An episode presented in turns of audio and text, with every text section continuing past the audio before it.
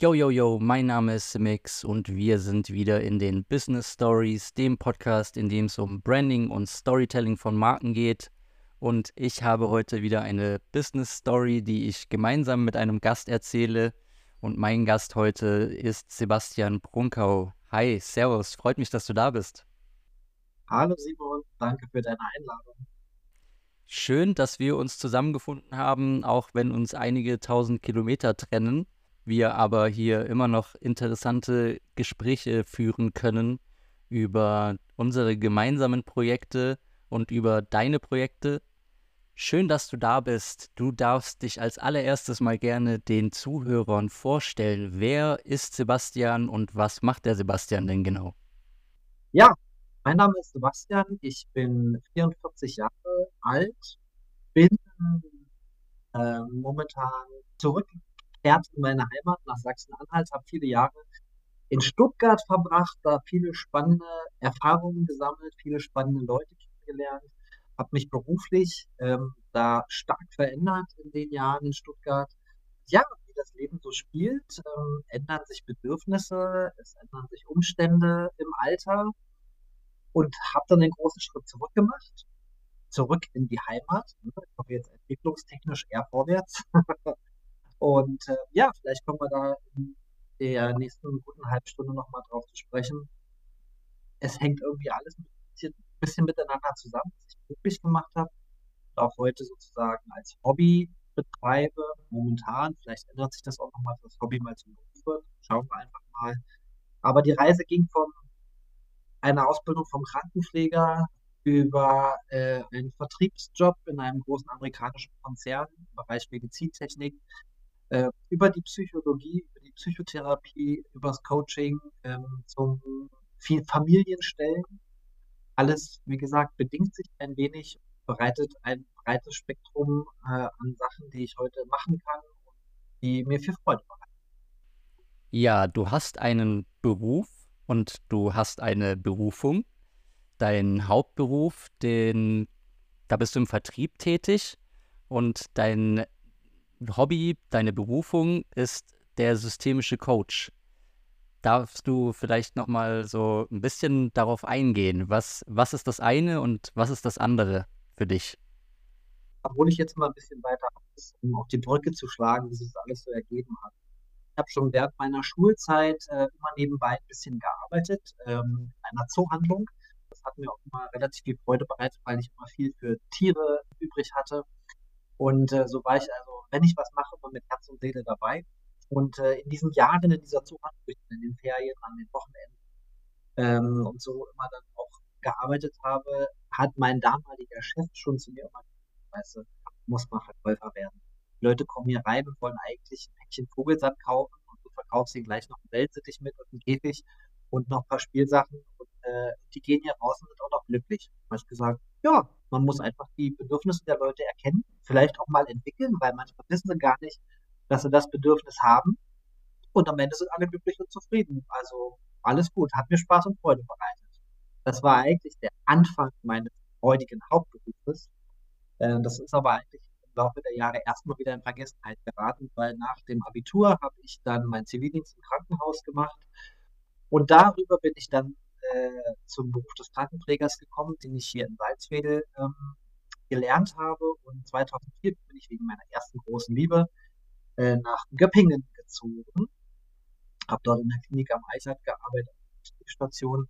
Bin dann aber 2005, äh, Ende des Jahres, ähm, weil das natürlich mit der ersten großen Liebe nicht geklappt hat und äh, auch der gesellschaftliche Wechsel von den neuen Bundesländern in die alten Bundesländer, in Schwabenland, ja, war für mich erstmal alles nicht so ganz einfach damals. Und so habe ich dann gedacht, jetzt wechsle ich auch noch den Beruf. Und dann fiel mir das wieder ein, dass das Verkaufen mir ja auch immer Spaß gemacht hat.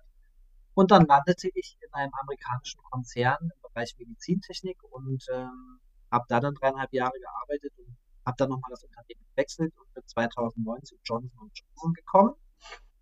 Habe da aber nichts mit Impfstoff oder sonst was zu tun, weil es ist ja ein Riesenkonzern, sondern habe äh, wirklich OP-Instrumente ähm, die ich da betreue, verkaufe, ähm, Fortbildung mache für OP-Pflegepersonal, für Ärzte und so weiter und so fort.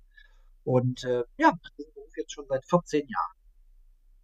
Und meine persönliche Entwicklung war einfach so, dass ich äh, die 30 ein bisschen mit körperlichen Beschwerden kämpf zu kämpfen hatte und man fand keinen richtigen körperlichen Grund dafür, dass ich also krank geworden bin. Und ähm, so ergab es sich, dass ich eine Verhaltenstherapie gemacht habe bei einer sehr interessanten älteren Dame, die war damals schon 76 und hat, äh, hat mich dann zusammen unter ihre Fittiche genommen und da habe ich äh, mein Interesse für Psychologie, was ich schon im Rahmen meiner Ausbildung so ein bisschen entdeckt hatte, äh, ein bisschen ausweiten können und habe so meine eigene Familiengeschichte ein bisschen aufgearbeitet, ähm, meine eigenen Themen. Ja, jeder von uns hat ja so seine Themen, die er mit sich umschleppt.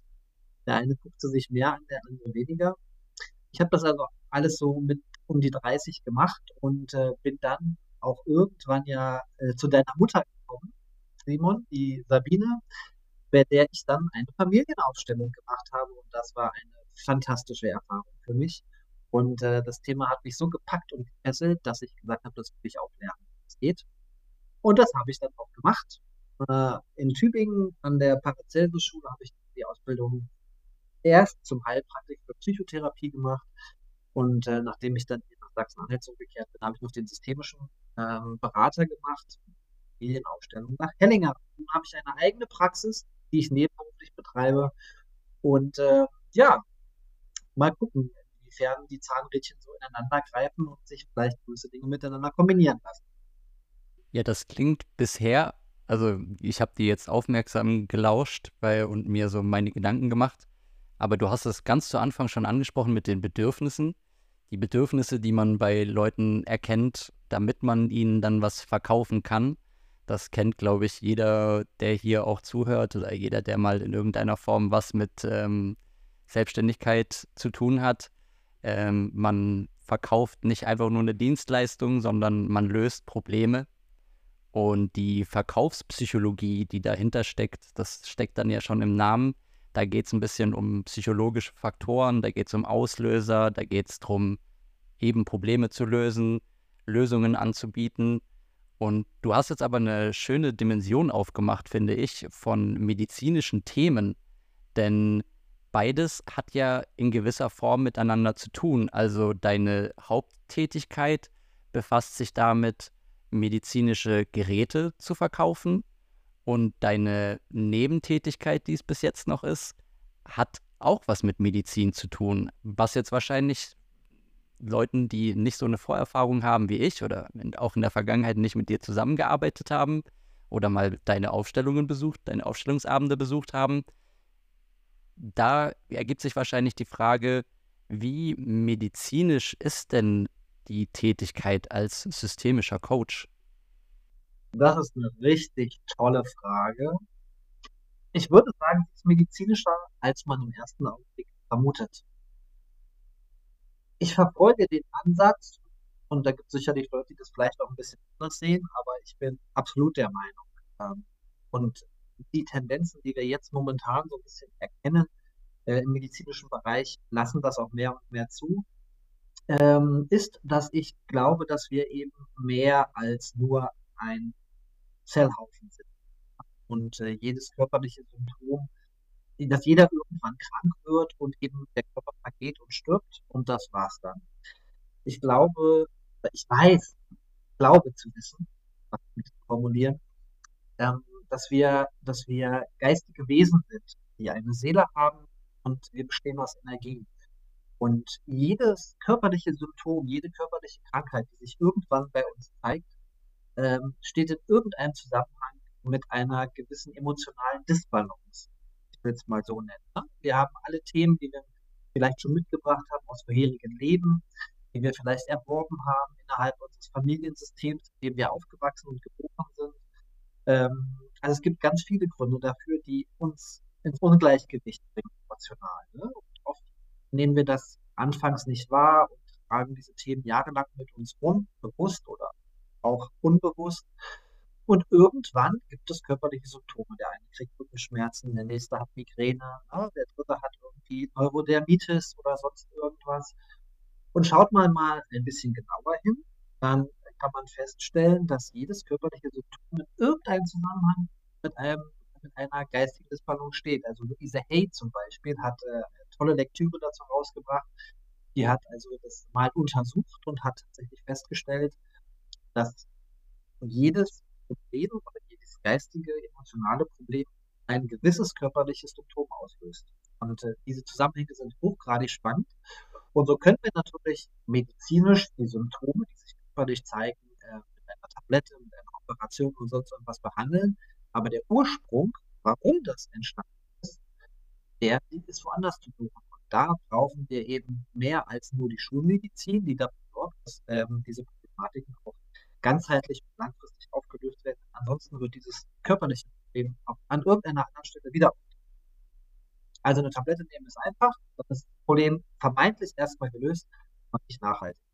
Symptom und Ursache, das finde ich, sind jetzt so wunderbare Schlagworte, auf die wir unbedingt auch eingehen sollten, weil ich glaube, so ein gängiges Vorurteil auch bei Schulmedizin ist ja, da gibt es ein Symptom, wie du es gerade gesagt hast, Migräne oder es gibt Knieschmerzen und dann geht man zum Arzt und bevor man dann operiert wird, gibt es immer erstmal noch eine Pille und die nimmt man dann und dann gehen Beschwerden auch teilweise weg. Das weiß jeder von uns, wenn man Kopfschmerzen hat, eine Kopfschmerztablette, die wirkt ja auch, aber häufig führt das dazu, dass man schlussendlich doch unter das Messer muss. Also der Arzt findet dann was und sagt dann, okay, hier hat sich in ihrem Körper was gebildet, hier hat sich was abgenutzt. Wir können zum Glück, wir befinden uns im Jahr 2023, wir können was dagegen tun. Nur die Krankengeschichte, der Begriff bedeutet ja schon, dass da steckt eine Geschichte dahinter. Also da, das ist ein Weg von der Ursache bis zum Symptom. Also irgendetwas, was im Leben dieses Menschen passiert, kennt jeder von uns. Und wenn sich das über Jahre ähm, ein, schleicht oder wenn sich das über Jahre manifestiert, wenn man das so sagen kann, dann führt das dazu, dass Knieschmerzen eben nicht einfach nur ab und zu mal zwicken, sondern dass das dann halt chronisch wird. Und so wie ich das jetzt verstanden habe, deine Arbeit als systemischer Coach könnte man so was wie als Soft Skill von Medizin ähm, beschreiben. Und das ähm, in meinem Kopf ist es dann dieses, okay, du fühlst dich quasi in die Lebenssituation von Patienten ein und findest dann heraus, wo ist vielleicht die Verhaltensweise oder wo ist der äußere Auslöser, äh, der äußere Umweltfaktor, der das bedingt, wenn man viel am Schreibtisch sitzt, das wissen wir alle, dann bekommt man über die Zeit höchstwahrscheinlich Rückenschmerzen, wenn man sich nicht ausreichend bewegt. Und das klingt jetzt so, als müsstest du mit jedem Menschen sehr individuelle Beratung durchführen, weil für sowas kann es ja keine Schablone geben. Absolut, das ist so. Vor jeder Therapie oder vor jeder Intervention, sagen wir es mal so, äh, gibt es immer ein, ein Anamnesegespräch. Ne? Weil jeder von, jedes, jeder Mensch ist ein Individuum. Das darf man auf gar keinen Fall vergessen. Und jeder hat seine Geschichte, jeder hat seine Umstände, äh, in denen er sich bewegt, jeder hat verschiedene Ressourcen, auf die er zurückgreifen kann. Und da gilt es, die zu definieren, herauszufinden, damit ich mir ein Bild von diesen Menschen mache. Und wenn du da die richtigen Fragen stellst, dann ähm, die meisten Leute kommen dann recht schnell in diesen Modus, wo sie anfangen, eben auch Dinge über sich zu berichten. Ähm, und dann gilt es zwischen den Zeilen zu lesen und auch zu verstehen. Ähm, das ist sicherlich auch natürlich ein bisschen eine Erfahrungssache, was, was man wahrnimmt, ja.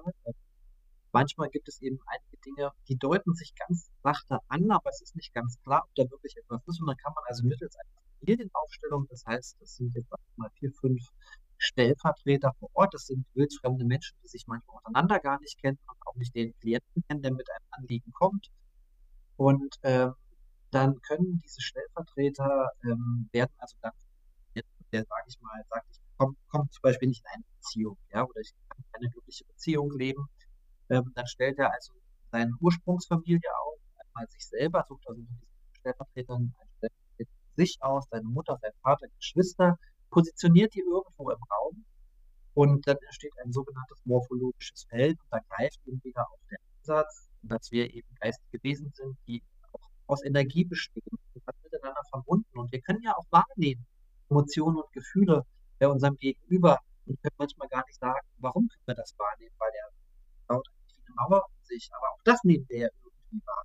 Na? Also da ist irgendetwas Zwischenmenschliches, was da ist und das funktioniert eben in einer Familienaufstellung. Diese Stellvertreter spüren plötzlich in ihrer Rolle als Mutter, Vater, Geschwister äh, Dinge, die in dieser Familie auch passiert sind, die unterschwellig da sind, offensichtlich nicht an der Oberfläche sich zeigen oder unausgesprochene Dinge. Und dann entsteht Dynamik, verdeckte Problematiken, ja, dann kommt die Wahrheit mal auf den Tisch. Und die Wahrheit kann schmerzhaft sein, aber wenn dieser Schmerz immer durchlebt wurde, kann das wahnsinnig heilend sein, auch für den Klienten. Und plötzlich können sich alle entspannen. Die ganze Familie, ja, ähm, die ist ja nicht anwesend. Das Verrückte. Äh, trotzdem passiert etwas im Familiensystem im Nachgang, weil diese, dieses morphologische Feld weitet sich auf die Personen aus, um die es dort eigentlich geht, obwohl die von all dem nichts wissen. Und dann kann es sein, dass ihr plötzlich, wenn das jetzt männlicher Klient ist und das der hat ein Mutterthema, was dahinter stand, warum der nicht in eine Beziehung kommt mit einer Frau, weil er mit seiner Mutter ein ungelöstes Problem hat, der deshalb eine Spannung zwischen Mann und Frau hat, die das verhindert hat, dass er durch Beziehung eingeht, ruft plötzlich die Mutter vielleicht am folgenden Tag oder drei Tage später an und da ergibt sich ein Gespräch, was längst fertig war. Dann kann das sein, dass durchaus zwei, drei Monate später eine Frau in das Leben dieses Mannes tritt und er hat seine ähm, Beziehung gefunden, die er immer gesucht hat. Das ist stark vereinfacht, aber es ist jetzt einfach ein Beispiel, damit man sich ein bisschen vorstellen kann, wie das funktioniert. Und plötzlich ist das große Glück da, alle entspannen sich, alles ist gut, alles ist wunderbar. Und ohne dass man das gemacht hätte, wäre es vielleicht noch Jahre, Jahrzehnte oder vielleicht auch für immer unausgesprochen. So, du hast das Knie angesprochen, hat jemand Knieschmerzen, kann zum Beispiel im übertragenen Sinne dafür stehen, dass jemand nicht vorwärts gehen kann der tritt auf der Stelle, kommt nicht vorwärts. Irgendetwas zieht ihn immer zurück. Er möchte gerne, er kann aber nicht. Und das gilt sich herauszufinden, ein bisschen Sherlock Holmes und Agatha Christie. Also in dem Beispiel von den Beziehungen, also Beziehungskonstellationen, das wird jeder, der hier auch zuhört, jeder Mensch kennen, die Frage nach dem, nach dem richtigen, nach dem passenden Partner ähm, oder warum funktionieren gewisse Dinge mit meiner neuen Frau, Freundin besser als in vergangenen Beziehungen? Da liegt dann die Antwort ja auch häufig selber, also für einen selber darin, dass man sagt, okay, ich habe mich weiterentwickelt. Also früher habe ich Dinge irgendwie sehr engstirnig gesehen und äh, heute konnte ich durch gewisse Situationen in meinem Leben erkennen, ey, das und das ist eigentlich gar nicht so wichtig, sondern es ist wichtiger, mir zeigen zu lassen, dass ich vertrauen kann und so ich finde, das ist sogar sehr einfach zu verstehen, einfacher für mich jetzt, als das, die Beziehung zwischen meinen Rückenschmerzen und einer Familienaufstellung. Weil wenn ich das kurz so zusammenfassen kann, dann kommt jemand zu dir und sagt, ich habe hier Rückenschmerzen und wahrscheinlich kommt es vom vielen Sitzen im Büro und jetzt habe ich versucht, mir so einen Ball zu holen, ähm, den ich auch mal im Büro hatte, kann ich jedem nur empfehlen. Ähm, so einen großen Gymnastikball, auf dem ich jetzt sitze, statt auf dem Bürostuhl. Und es wird zwar besser, aber es geht nicht weg. Und dann kommt die Person zu dir und sagt, Sebastian, bitte lass uns da mal hinschauen, weil irgendwie geht es nicht weg. Und dann folgt bei dir der Prozess der äh, Familienaufstellung. Du machst ein Anamnesegespräch, hast du gesagt. Dann lädst du die Person zu einem Aufstellungsabend ein. Da sind dann andere Personen anwesend, die nennen sich Stellvertreter. Und dann, und was passiert dann? Also dann machst du, du stellst die Familie hin, die Person bringt quasi den Stammbaum mit, du malst das auf wahrscheinlich und dann, was passiert dann? Das, das würde mich interessieren und wahrscheinlich auch alle Leute, die hier gerade zuhören. Ich kann das natürlich versuchen zu beschreiben. Schaut euch sowas mal an, für die, die sich interessieren. Geht mal als Stellvertreter mit dazu. Ist eine unglaublich tolle Erfahrung. Ähm, ich war ein bisschen aufgeregt beim ersten Mal, ganz klar. Aber was passiert dann? Also wenn die dann alle stehen. Du hast in deiner Stellvertreterrolle plötzlich irgendein Gefühl zu irgendjemand der anderen Stellvertreter. Das ist einfach da. Man fragt sich dann in dem Augenblick, ist das jetzt mein Gefühl steht das jetzt bei mir? Also man kann das schlecht zuordnen, weil wir, wir versuchen ja immer alles zu denken und logisch zu erklären. So, so, wir sind ja alle sehr naturwissenschaftlich geprägt und so sind wir alle auch aufgewachsen. Und ich, ich ja auch. Für mich war das auch ein Prozess, das einfach zuzulassen und als Geben hinzunehmen und dem zu vertrauen, was ich fühle. Weil das Fühlen ist ein Riesenthema. Ja? Die meisten Menschen denken ja eben. Das Problem ist einfach, sie denken und denken und denken, kommen am Ende nicht ins Handeln. Weil das Leben will gelebt werden, es will nicht gedacht werden. So. Und darum geht es in der Familienaufstellung auch. Ähm, die Leute stehen dann da und sprechen plötzlich etwas aus. Also ich voll, ne? Oder sie können vielleicht manchmal auch gar nichts sagen. Dann kann ich auch einen Satz vorgeben. Und den können sie entweder nachsprechen oder auch nicht. Und manchmal sagen, ja, genau, das ist, ja, das ist genau der Satz, den ich jetzt sagen wollte. Und dann guckt der andere plötzlich und dann entsteht eine, entsteht eine Dynamik. Und die brauchen wir dann. Dann kannst du die Stellvertreter in unterschiedliche Positionen hinstellen, weil das kann manchmal sein, die stehen ganz nah beieinander, so fünf Zentimeter voreinander, absolute Konfrontation, Spannung, die dann da ist. Ähm, dann stellst du die irgendwie einen halben Meter auseinander und alle können sich wieder entspannen. Also du kannst mit Umstellen der einzelnen Person sehr viel machen, du kannst mit Lösungssätzen sehr viel einbringen. Da fließen auch oft Tränen, kommen große Emotionen häufig die oft Jahre, Jahrzehnte schon zurückliegen. Oft ist es auch so, dass äh, solche Familientragödien äh, in den Kriegsjahren entstanden sind. Ja? Also häufig auch im Zweiten Weltkrieg zeigt sich immer wieder, dass da viele verdeckte äh, Dinge ihren Ursprung haben. Also in der Eltern, Großeltern, Urgroßelterngeneration, Flucht, Vertreibung, Missbrauch. Ähm, da sind oft äh, auch aus Vergewaltigung Kinder entstanden und man, also die schlimmsten Sachen, die man sich überhaupt vorstellen kann. Aber da hat ja nie eine Therapie danach stattgefunden. Das hat man damals, weil das Leid und der Schock so groß war, das hat man alles unter den Teppich gekehrt in ganz vielen Familien. Und wenn, wenn man glaubt, wenn man darüber nicht spricht, dann wird es schon vergehen. Das ist ein absoluter Trugschluss diese Dramen werden von Generation zu Generation unbewusst weitergegeben. Und häufig sind es Erstgeborene einer Generation, die die meisten Lasten aus vorhergegangenen Generationen übernehmen, auch wenn sie von all dem überhaupt nichts wissen. Äh, man muss sich vorstellen, die Familie ist in, vor Jahrhunderten, Jahrta seit Jahrtausenden das elementare und zentrale Medium unseres Lebens. Ohne Familie sind wir verloren. Das geht leider gesellschaftlich äh, heutzutage immer mehr auch verloren, weil sich alle auf der ganzen Welt verteilen. Aber früher war die Familienzippe der Garant für das Überleben. Und da gab es tatsächlich, und das hat Bernd Hellinger als Begründer der, der systemischen Therapie auch ganz deutlich gesagt, dass auch Kinder bereit sind, ihr Leben zu opfern für ihre Eltern zum Beispiel. Ne? Eltern opfern in der Regel lieber ihr Leben, Kind leben kann. Aber Kinder sind einfach so unbedarfte Wesen, die tun alles aus Liebe. Ja, und äh, man lebt das auch immer wieder in großen, schwierigen Familienverhältnissen.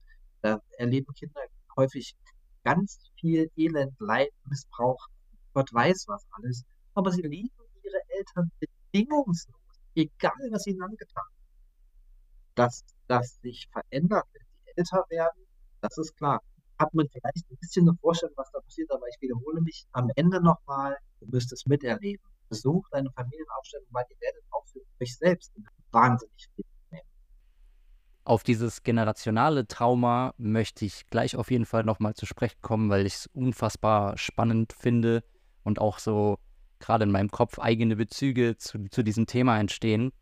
Aber vielleicht davor nochmal, also der Prozess sieht dann so aus, die Person kommt zu dir, sagt hier und da die Rückenschmerzen, ähm, Anamnese, Aufstellungsabend, Stellvertreter sind da und dann die Person, die dann den Aufstellungswunsch hat, die muss aber eigentlich gar nichts machen. Also kommt mit der Frage, man muss seinen Stammbaum mitbringen, ähm, habe ich jetzt rausgehört.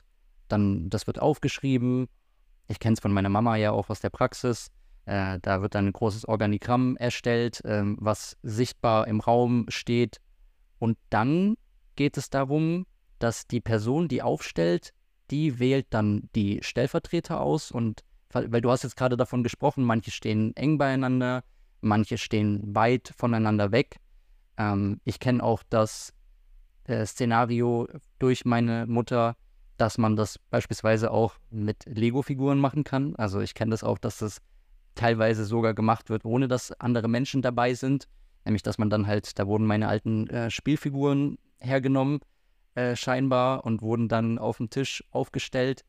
Und das, also der Mensch gibt quasi durch das, wie er die Stellvertreter, denen gewisse Rollen als Personen zugewiesen werden, Aufschluss darüber, was innerhalb der Familie stattfindet. Ist das richtig? Genau so ist es. Also man muss sich das so vorstellen, in der Regel, das wird, macht jeder Therapeut manchmal ein bisschen anders, aber in der Regel ist es so, dass der Klient tatsächlich zuschaut. Ja? Er schaut einfach, was, sich, was die Stellvertreter sagen, was passiert innerhalb der Familie. Und das, da entstehen natürlich Bilder.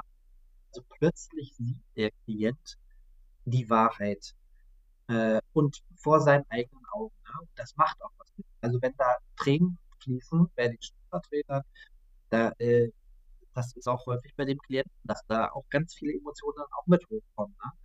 Und der schaut sich das nur an. Das reicht aber vollkommen aus. Also erst wird das versteckte Thema gezeigt, ne? das ist also ausgesprochen. Dann werden die Dinge in Ordnung gebracht. Die Familienordnung wird wieder hergestellt. Jeder steht nachher auf dem Platz, wo er hingehört. Und da können sich plötzlich alle entspannen, entspannen und die Spannungen verschwinden. Und äh, dann gibt es einfach, wie gesagt, durch diese Lösungssätze werden Entschuldigungen zum Beispiel hervorgebracht. Ja, man, plötzlich kann man sich verzeihen, das, was man vorher überhaupt nicht konnte, wo nur Vorwürfe waren. Da ging gar nichts vorwärts, weil die Situation so festgefahren war. Plötzlich, wenn alle auf dem Platz stehen, entspannt haben, plötzlich geht wieder etwas. Und das sieht der Klient alles. Und dann entsteht natürlich auch in ihm plötzlich eine Entspannung und auch er natürlich äh, dann im Nachgang seiner Familie wieder andere Zugänge zu den Leuten, wo eben ein Problem vorliegt. Wenn dann ein Gespräch stattfindet oder manchmal muss man auch gar nicht reden. Man steht voneinander, nimmt sich in den Arm. Das reicht vollkommen aus, um Heilung vorzubringen. Es sind manchmal ganz kleine Gesten, die alles verändern. Und mit diesen Bildern geht eben aus dieser, aus dieser äh, Ausstellung, Aufstellung raus. Wenn alles in Ordnung ist, kann man den Klienten auch mal mit reinnehmen. Ne? und äh, dass man ihn selber mit an die Stelle seines Stellvertreter stellt, dass er selber das nochmal fühlen kann, wenn plötzlich Mutter und Vater hinter ihm stehen und äh, die Hand auf ihn auflegen und er spürt praktisch die Energie seiner Ahnen hinter sich, die ihm dann irgendwie ungeahnte Kräfte verleihen, dass er im Leben plötzlich vorwärts gehen kann, dass er Dinge erreichen kann, die er sich nie hätte vorstellen können, weil er vorher alles abgelehnt hat, was von seiner elterlichen Generation kam, weil da Vorwürfe waren oder viele Dinge nicht gut gelaufen sind in der Kindheit. Plötzlich erkennt der Klient, ah, sie konnten es gar nicht besser. Sie haben alles gegeben, was sie konnten, aber mehr ging halt nicht.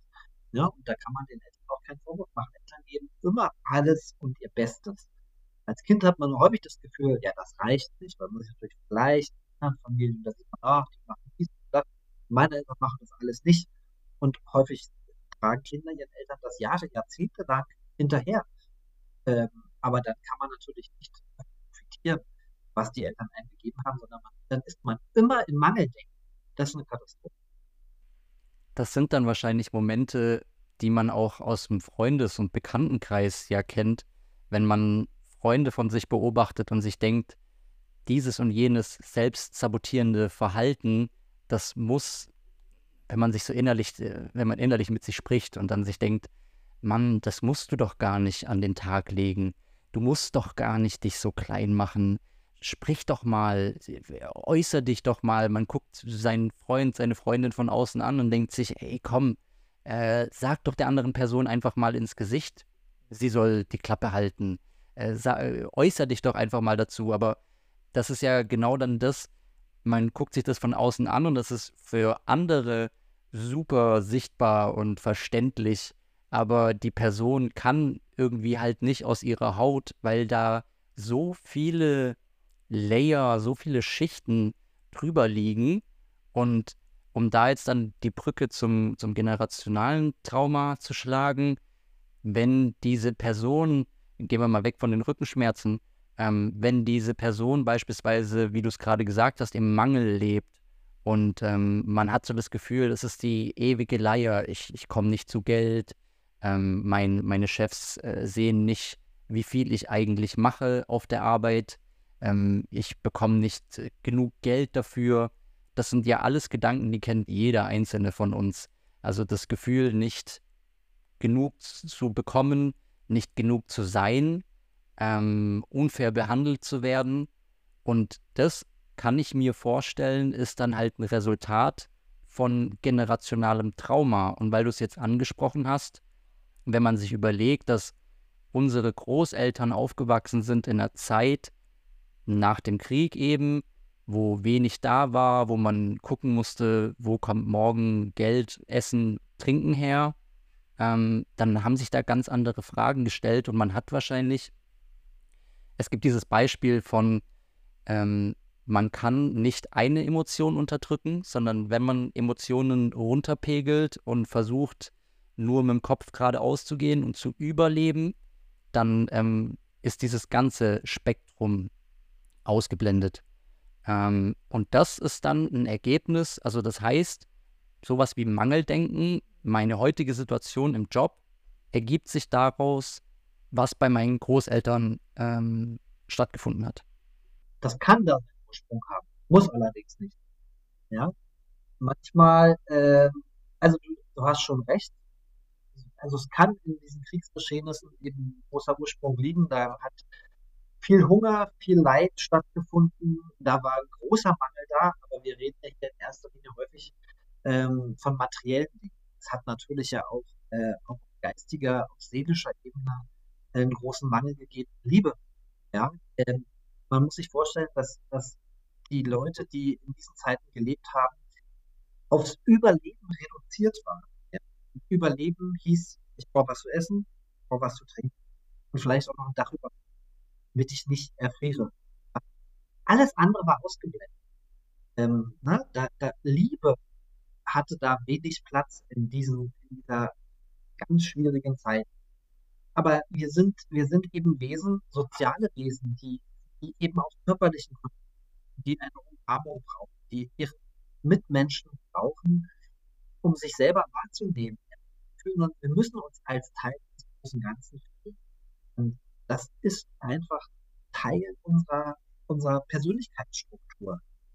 Das ist halt leider auch etwas, was man in der Gesellschaft immer wieder auch, ähm, wenn ich den kurzen Absperrer machen kann, ähm, beobachte, dass sich Menschen immer mehr isolieren.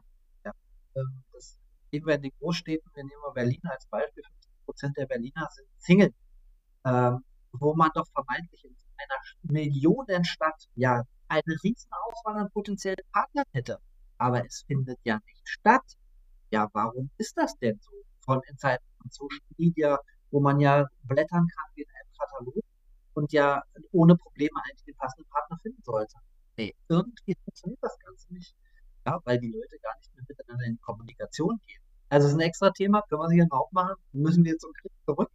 Ja, großer Mangel, ganz klar, aber was danach auch kam, nach Krieg Simon, war die 50er, 60er Jahre, die Zeit des großen Aufschwungs. Zumindest äh, in den alten Bundesländern war das der Fall, dass lebten Leute im Überfluss.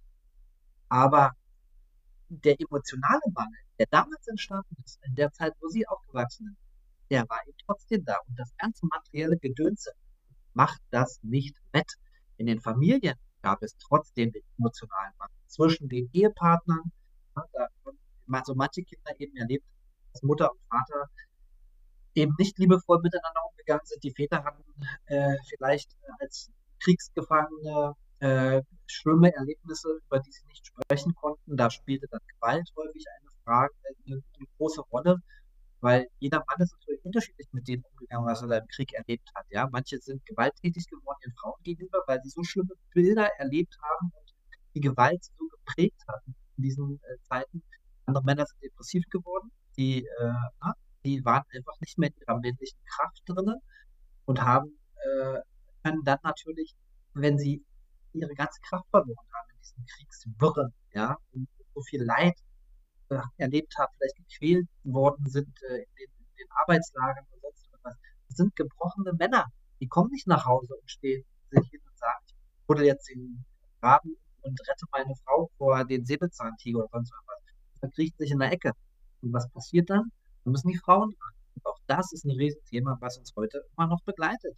Die Frauen haben die Familien gelernt, führen in diesen Zeiten, weil die Männer nicht konnten.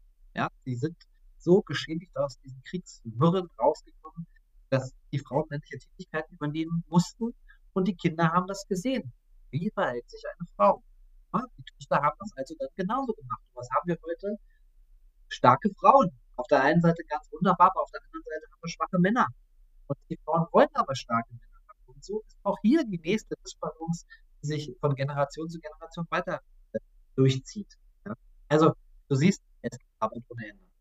Ich finde, das verdeutlicht das Ganze oder das fasst das Ganze ganz gut zusammen. Ähm, da schließt sich der Kreis, denn wenn es wirklich so ist, dass wir uns untereinander gegenseitig spiegeln, also unser Verhalten ähm, dem anderen etwas zeigt, dann ist, wie du es gerade gesagt hast, wir erfahren uns durch die anderen, dann muss ja darin auch die Lösung liegen.